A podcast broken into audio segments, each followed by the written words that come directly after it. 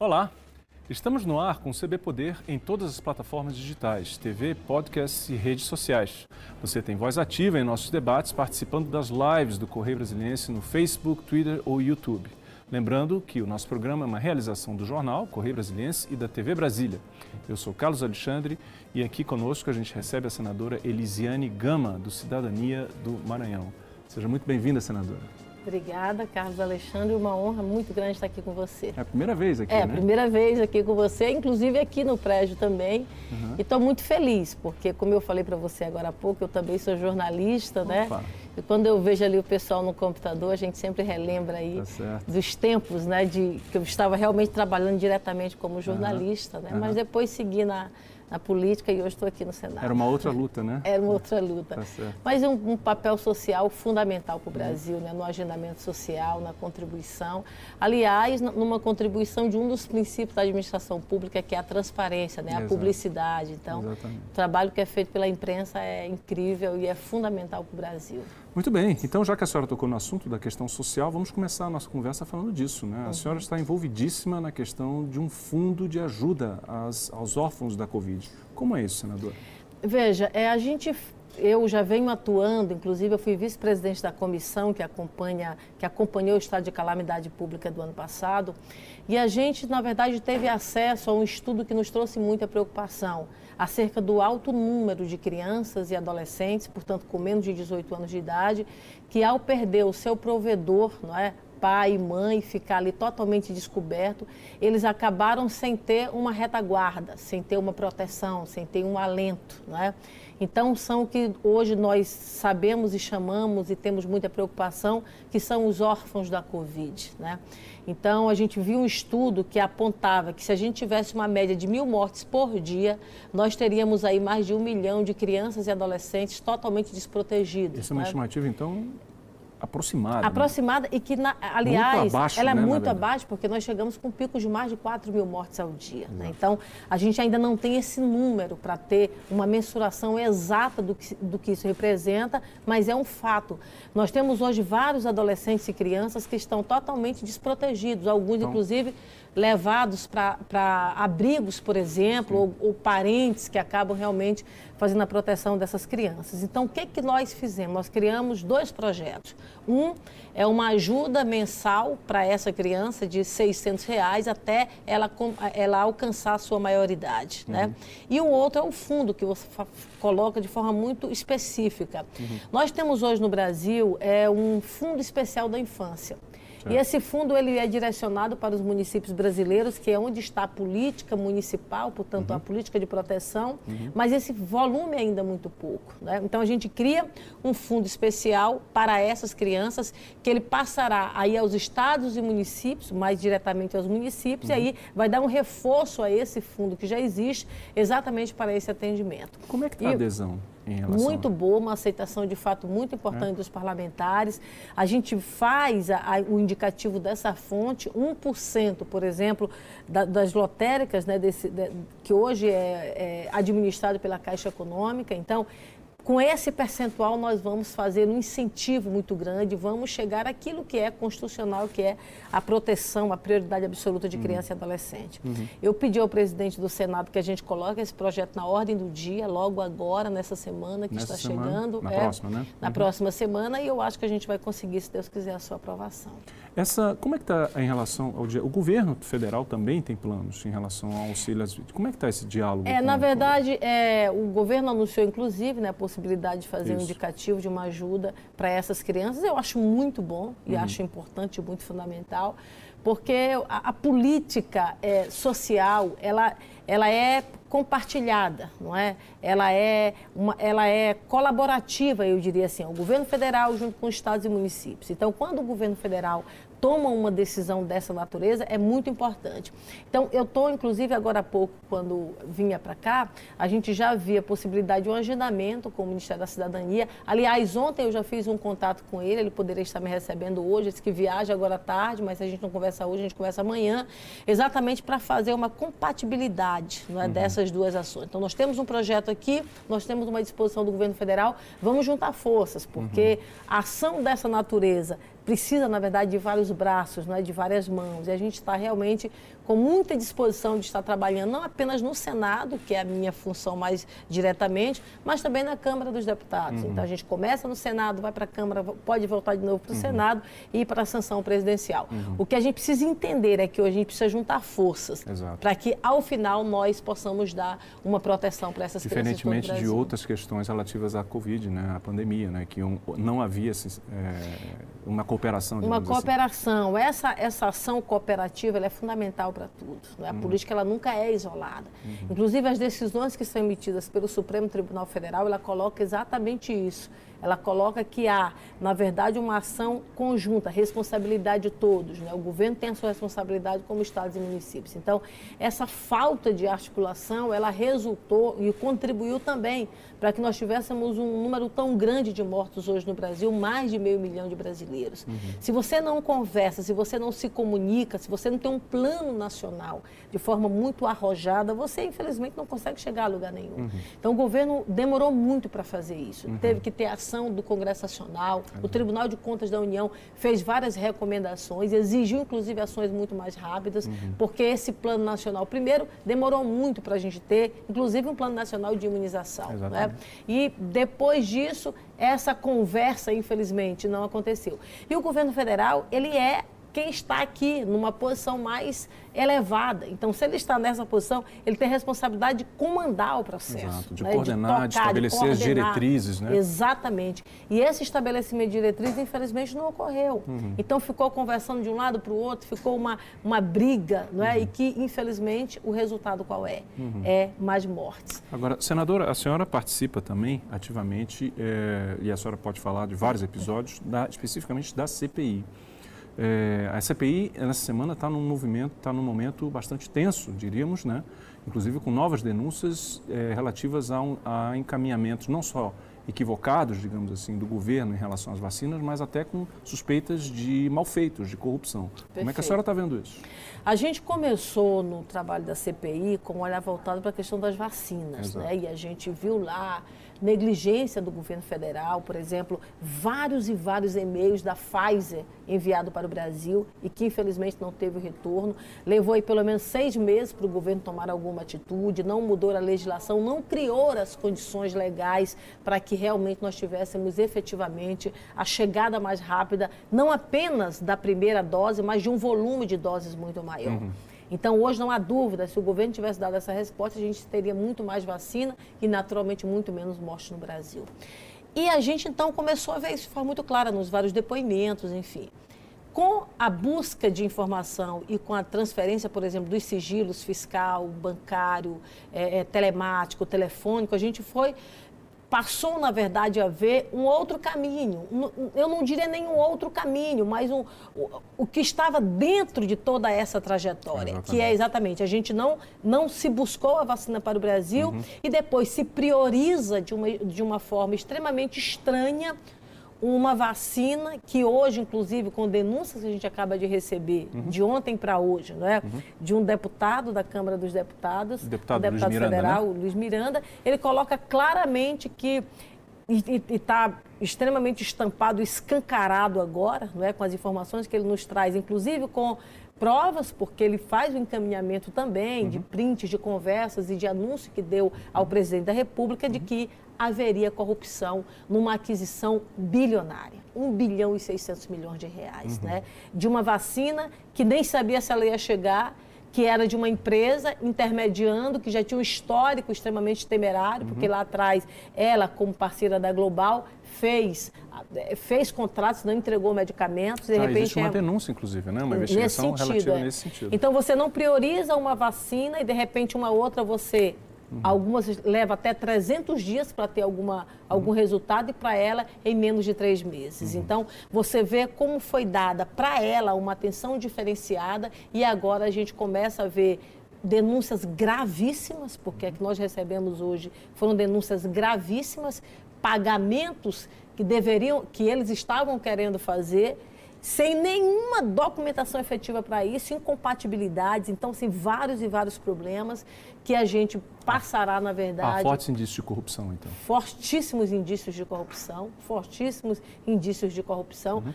com um elemento que era para salvar vidas. A gente não está falando, por exemplo, de um desvio de um recurso, é, de uma situação, por exemplo, de uma obra física, de uma ponte, de uma rua que é terrível, que é uma corrupção grave mas a gente está falando de vacinas para colocar no braço das pessoas que poderiam ter salvado vidas. Né? Não, e aí veja então, bem, a ponte, é um... a ponte é, é, é, gravíssimo também, mas ela diz respeito, digamos assim, a uma, a uma certa localidade. Isso. As vacinas é, dizem respeito a todos os brasileiros. Né? Todos né? os brasileiros. Então, muito, muito grave, a advocacia administrativa feita pelo presidente da República, ao fazer ligações, por exemplo, para o governo indiano, intercedendo, a gente vê ali claramente a disposição dele para uma vacina, uhum. ou seja, tudo que estava em torno daquela vacina de erros e é, foi para ela que foi dada de fato a prioridade. Uhum. Uhum. Por que o governo brasileiro não foi na fonte buscar direto com o laboratório? Por que, que tinha que ter um intermediário?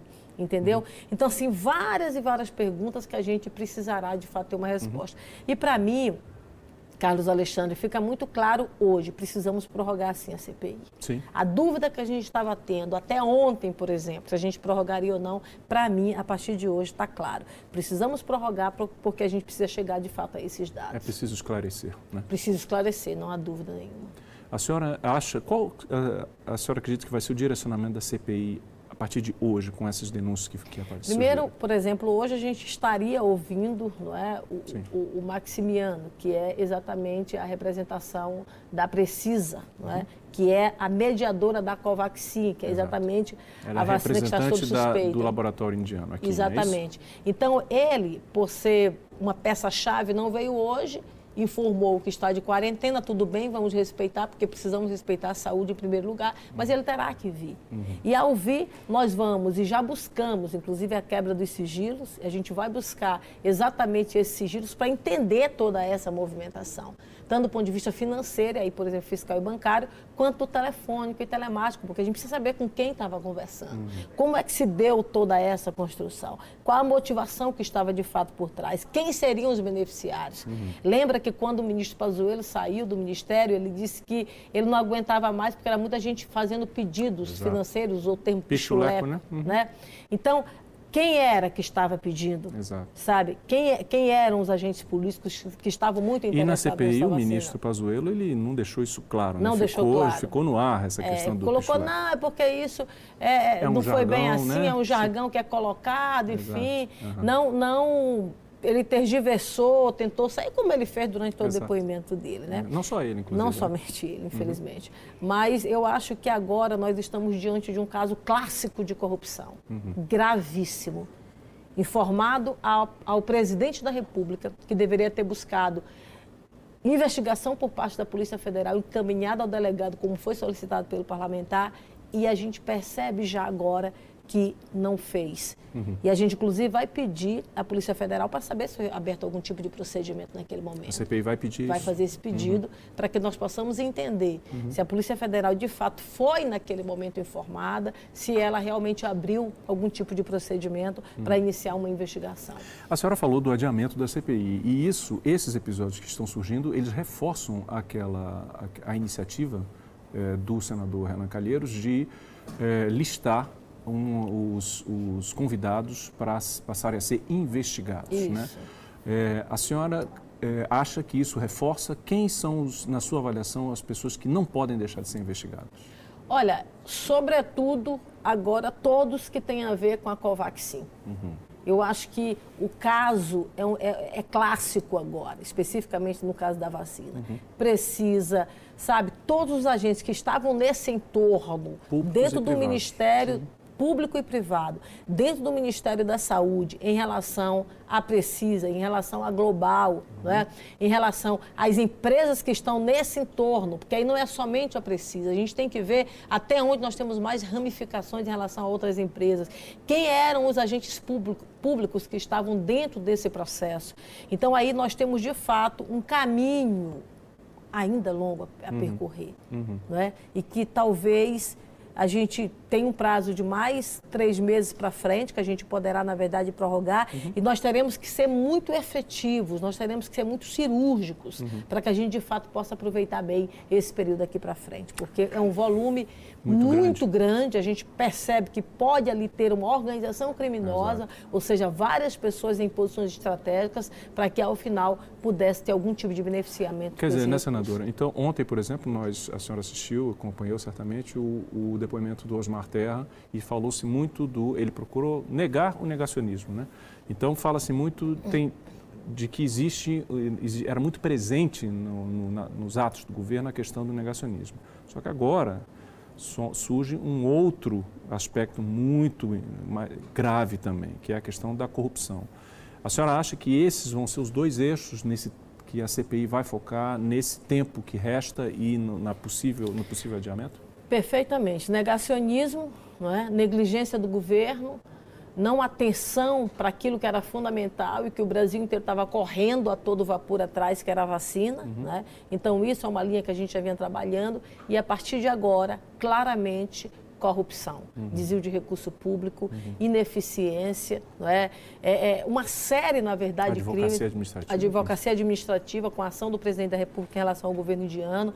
Então, essa é a linha que nós teremos uma boa caminhada ainda pela frente, uhum. que a uhum. gente não sabe ao certo, não é? O que é que isso vai desdobrar, qual o desdobramento disso do ponto de vista do volume de pessoas que está envolvido uhum. e não apenas dos 1 bilhão e 600 milhões de reais talvez muito mais do que isso, né? Uhum. Então, a cada informação que vai chegando de fato na comissão, nós vamos abrindo novos leques e a gente vai tendo, infelizmente, é, tristes surpresas, uhum. Uhum. não é?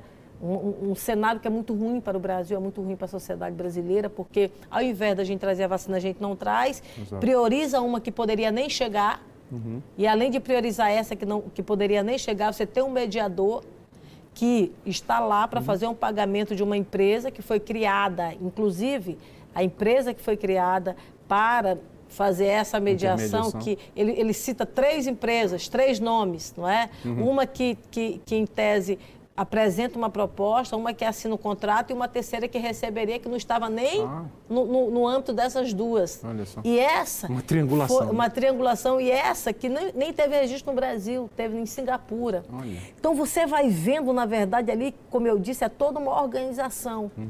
criminosa em torno disso. E olha que nós só recebemos essas informações hoje. Olha só. Né? Então a gente não sabe ainda com esse desdobramento que poderá realmente Existem outra questões, outras questões também que foram levantadas na CPI, que é a questão das pressões anormais em cima de servidores, que inclusive é Isso. irmão do, do deputado, deputado, Luiz Miranda. Né? É, isso, a, a, CPI já vinha identificando isso, esses movimentos é, suspeitos dentro da administração federal, no Ministério? Olha, veja que a pressão é um elemento que permeou todos os discursos, todos os depoimentos que nós já recebemos até agora. Uhum. O, o, por exemplo, o TAS saiu porque não se submeteu as determinações que eram apresentadas especificamente em relação à cloroquina. cloroquina. É? O Mandetta, ele também foi pressionado ali na reta final até a decisão do presidente de retirá-lo. É, o, o, o, o atual ministro Queiroga veja a diferença do primeiro discurso dele na CPI para o segundo discurso. Ele já estava muito tenso, muito nervoso. Uhum. Agora nós temos a informação dessa pressão. Uhum. O Pazuello é, faz a citação do Pichuleco. Uhum. É? também claramente pressão. Então, parece muita pressão em torno uhum. desses servidores para alcançar um objetivo. Uhum. De onde vinha essa pressão? Não, e a clássica também é a, o contrato, a, intenção, a assinatura de um contrato de intenção em relação à Coronavac. O presidente se manifesta, o ministro recua, isso. E diz que um manda e outro obedece. Quer dizer, é. pressão maior do que essa. Né? É, não tem. E ali uma, uma, uma desmoralização do ministro da Saúde. Né? Uhum. Uma, uma situação esdrúxula. De uhum. repente, você ter alguém que é um ministro de Estado é, se submeter a uma situação tão vexatória como uhum. a gente uhum. acompanhou naquele uhum. dia. Né? Uhum. Então, ele estava ali, de fato, na frase que ele disse, um manda e outro obedece. Né? Muito desrespeitoso até. Muito bem. Senador, eu vou pedir licença para a senhora, um pequeno intervalo e a gente continua a falar sobre CPI, falando também do papel da mulher, que é muito importante, não só em relação a, a, a, ao trabalho da comissão, mas de uma forma geral, e muitos outros assuntos. Eu peço uma licencinha, ok? Tá bom. Um minuto a gente volta com mais CB Poder, que hoje recebe a senadora Elisiane Gama, do Maranhão. Não saia daí, nós voltamos já já.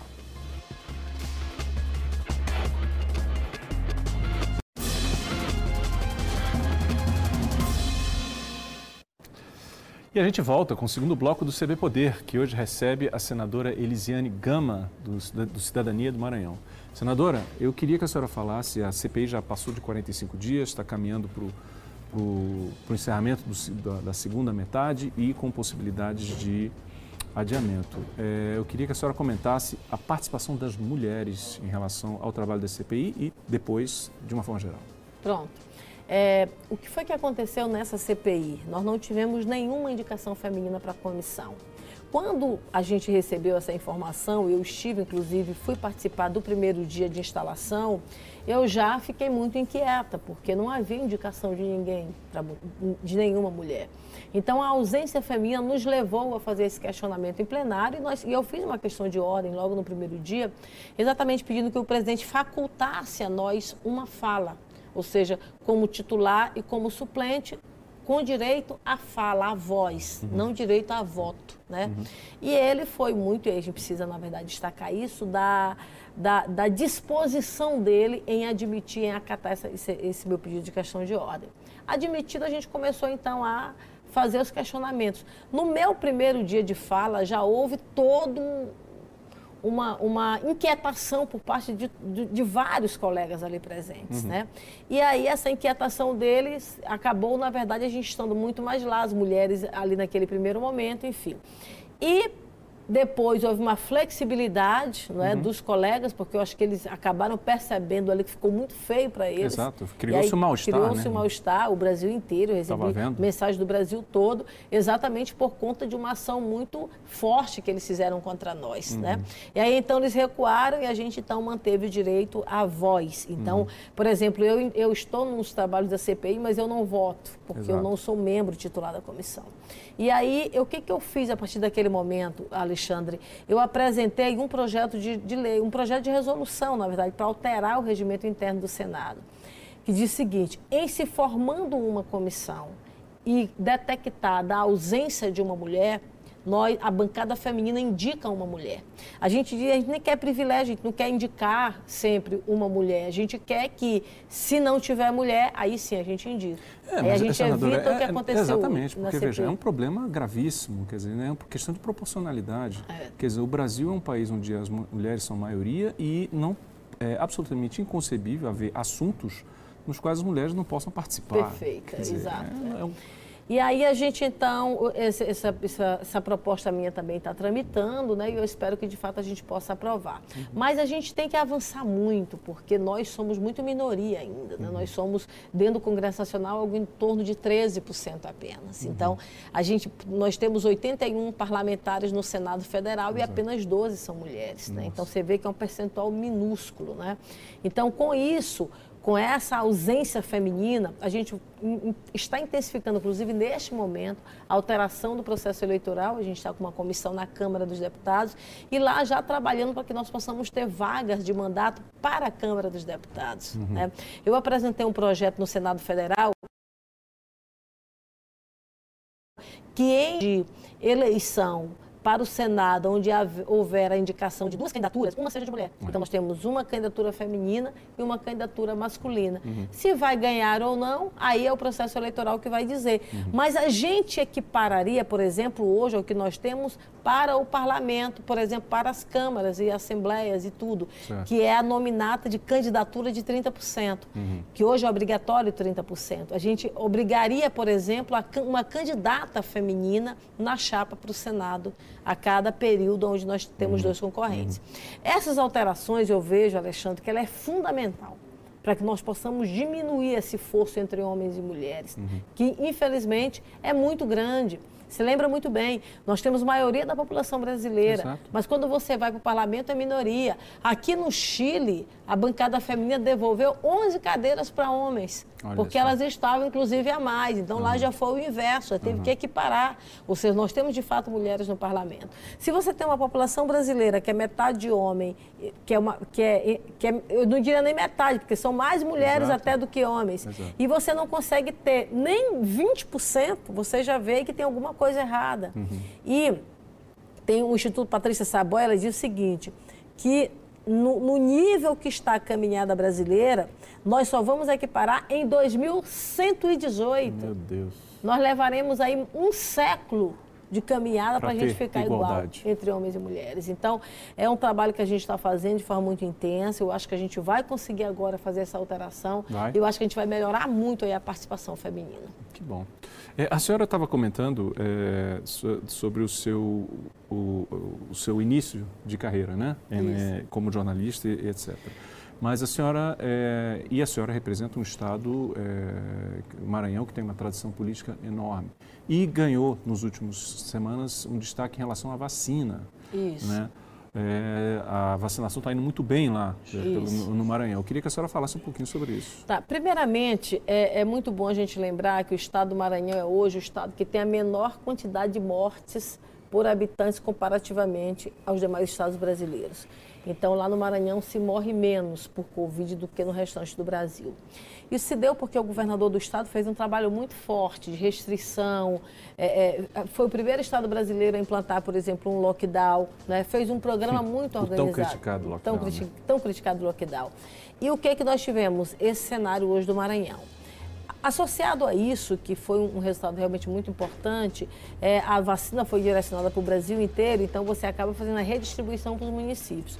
Só que no caso de São Luís, nós tivemos a possibilidade da cepa indiana, que foi a contaminação de um tripulante, na verdade, de um não, de seis, de seis tripulantes, uhum. né? De um universo de 23 que estavam em alto mar e um deles chegou a ser internado uhum. em um hospital privado de São uhum. Luís. Mas o controle foi muito rigoroso, uhum. tanto que ela não expandiu, uhum. ela ficou ali bloqueada, não é? graças a Deus ela realmente não expandiu. Mas isso fez com que o governo federal enviasse um volume a mais de vacinas. Tá então, por exemplo, a minha filha mais velha tem 17 anos. Ela já me ligou, mãe, eu acho que eu já vou vacinar na semana que vem. Que maravilha. E já está vacinando agora meninos de 18 anos de idade. É. Então, então, olha, é um cenário incrível. É um exemplo, né? então. É um né? exemplo para o Brasil.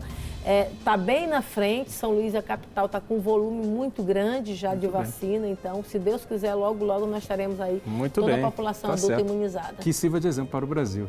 Se Deus quiser. Senadora, muito obrigado pela sua presença aqui no programa. Venha mais vezes. Estou à disposição e mais uma vez parabéns a você e muito obrigada pelo convite. Obrigado. O CB Poder fica por aqui hoje. Obrigado pela sua companhia, até a próxima e tchau.